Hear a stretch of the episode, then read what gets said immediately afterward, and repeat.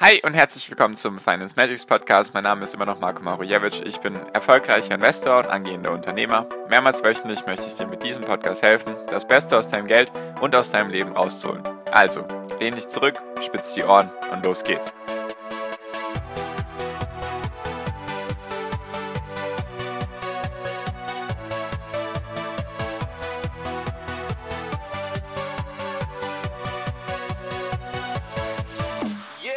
Tesla-Fabrik in Deutschland wurde in den letzten Tagen endlich veröffentlicht bzw. offiziell zugelassen und die ersten Autos konnten vom Band rollen. Und warum damit aufgezeigt wurde, wie schlecht es um die deutsche Wirtschaft steht und wie weit sie hinten dran ist. Darum geht es in der heutigen Podcast-Folge. Hi und herzlich willkommen zum Finance Magics Podcast. Wir sind heute bei Folge 392 und ich möchte mal mit dir über Deutschland reden. Also um genauer zu sein, über die Wirtschaft in Deutschland bzw. einfach das ganze Thema Investments in Deutschland. So, und zwar Einfach fangen wir jetzt erstmal an, was ist passiert mit Tesla? Vielleicht hat es nicht jeder mitbekommen. Dann, was sind mehrere Gründe, die eben gegen Deutschland sprechen? Wie steht sich Deutschland eben selbst im Weg und warum verliert es immer mehr Anschluss an die großen Nationen? Darum geht's heute. Also, falls dich sowas interessiert, sehr gerne kostenlos meinen Podcast abonnieren, dann verpasst du sowas in Zukunft nicht. Also, und zwar, was ist überhaupt passiert? Tesla hat ich denke mal, ich muss jetzt nicht Tesla erklären, jedoch hat Tesla eben eine Fabrik in Deutschland gebaut in Grünheide, also Berlin-Brandenburg. So, und das wurde jetzt vor ein, zwei, drei Wochen, gab es jetzt die offizielle Umweltzulassung, was sich jetzt eben gezogen hat und jetzt eben vor ein paar Tagen, also diese Woche, ich weiß es gar nicht mehr genau, Dienstag, Mittwoch oder Montag, sind die ersten Autos vom Band gerollt. Also die Produktion ist jetzt gestartet. So, das klingt jetzt erstmal alles positiv und natürlich auch gut für Tesla und auch für die Tesla-Investoren.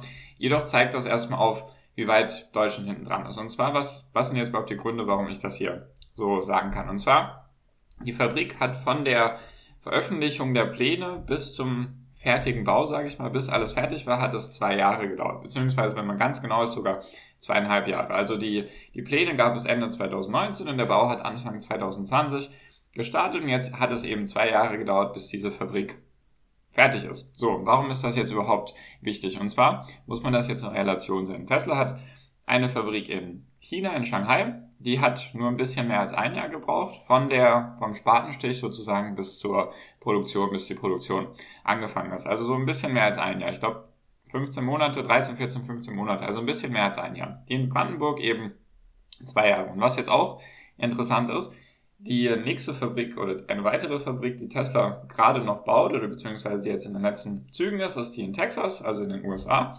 Und die ist jetzt zwei Wochen später fertig, also Anfang April, also zwei Wochen nach der in Berlin. So, warum ist das jetzt wichtig? Diese Fabrik hat sechs Monate später angefangen mit dem Bau. Das heißt also, wegen der Bürokratie, also erster Punkt in Deutschland, warum eben Deutschland meiner Meinung nach ja Probleme hat, beziehungsweise einfach, warum ich ungern in deutsche Unternehmen investiere oder es bisher komplett vermieden habe, zumindest in den letzten paar Jahren, ist einfach die Bürokratie und das ganze Thema drumherum. Also ich weiß, jeder kennt wahrscheinlich die Bürokratie in Deutschland, das wurde schon oft drüber gesprochen. Jedoch merkt man einfach bei so einem wichtigen Bauprojekt, ich komme gleich dazu, warum das wichtig ist, was das eben aufzeigt, merkt man eben, wie langsam Deutschland ist. Und zwar geht es einfach darum, es gab erstens Probleme mit dem Umweltschutz, irgendwelche Umweltverbände haben sich da beschwert, dann ging es ums Bäumefällen, dann ging es um irgendeine Fledermau Fledermausart, dann ging es um Wasserversorgungsprobleme und so weiter und so fort. Also es gab immer irgendwelche Sachen, die im Wege standen. Und daran erkennt man einfach, wie, wie langsam Deutschland funktioniert. Weil das beste Beispiel, oder man sagt gerade, oder man sagt jetzt zur Tesla-Fabrik, die ist für deutsche Verhältnisse sehr, sehr schnell gebaut worden. Was auch wahrscheinlich stimmt, wenn man es einfach mal mit dem Flughafen in Berlin vergleicht, der neun Jahre hinter der Planung war. Oder neun Jahre später als geplant eben veröffentlicht wurde.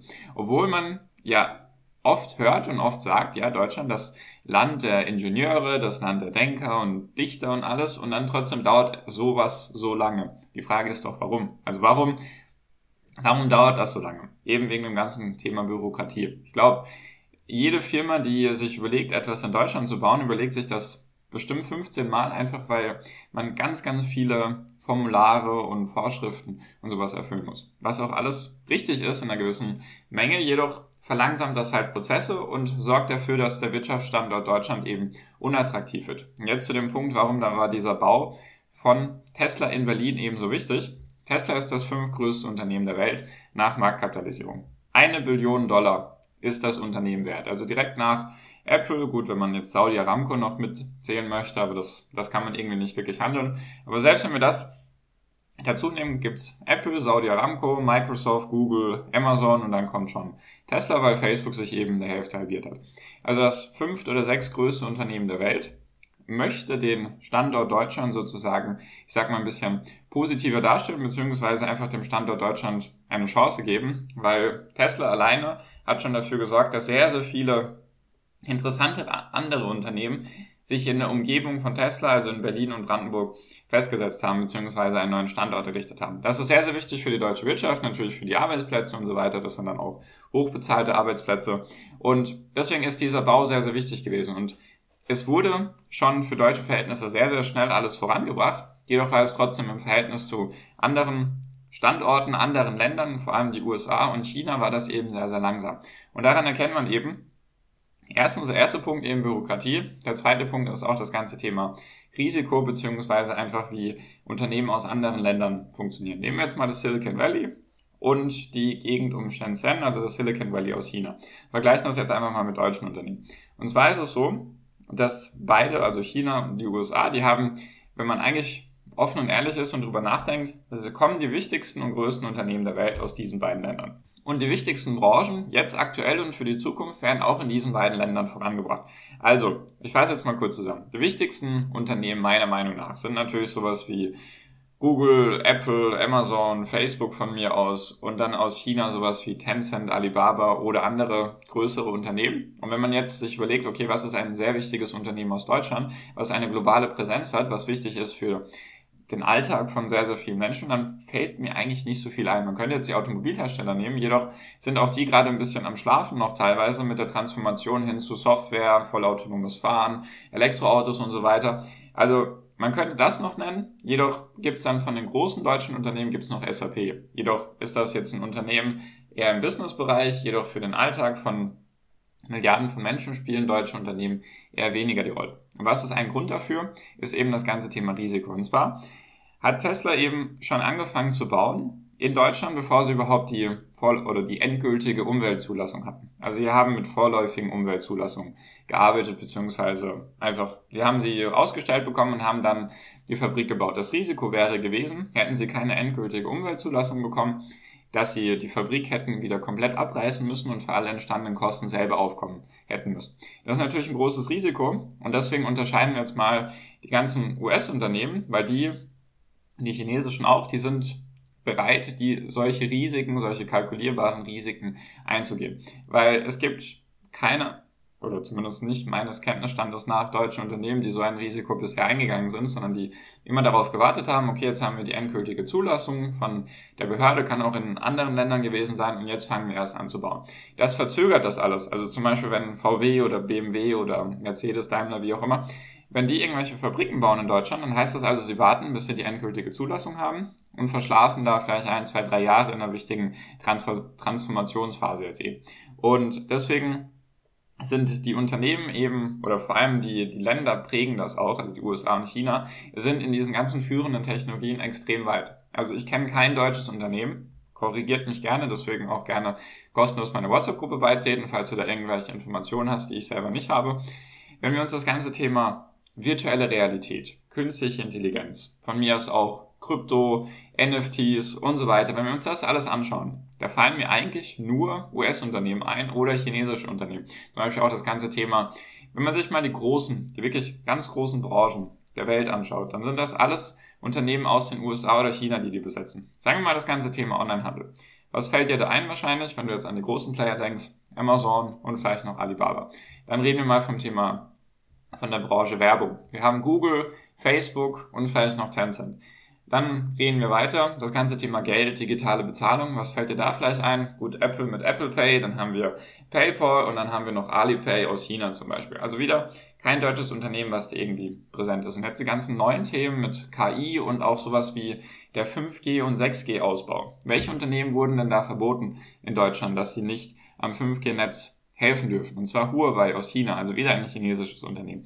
Wer ersetzt das jetzt tatsächlich mal europäische Unternehmen, jedoch waren die jetzt erstmal Plan B. So. Und andere große Bereiche, sowas wie virtuelle Realität von mir aus, wäre es da eben für Facebook zum Beispiel oder dann auch Google oder chinesische Unternehmen, dann das ganze Thema autonomes Fahren, also die Zukunft vom Transportwesen oder Elektroautos, wäre es da führend, Tesla aus den USA und die chinesischen Unternehmen. Also es sind viele Gründe, die dagegen sprechen, eben deutsche Unternehmen zu favorisieren, weil sie Probleme haben, eben mit der Bürokratie und zweitens, weil sie auch meistens nicht bereit sind, das Risiko einzugehen, weil die deutsche Mentalität, ich weiß, ich werde hier auch sicherlich ein paar Zuhörer verlieren, weil ich hier die ganze Zeit das Gefühl vermittle, ich schieße gegen Deutsche oder Deutschland, das ist gar nicht der Punkt, sondern ich will einfach nur mal meine Gedanken hier offen kundtun.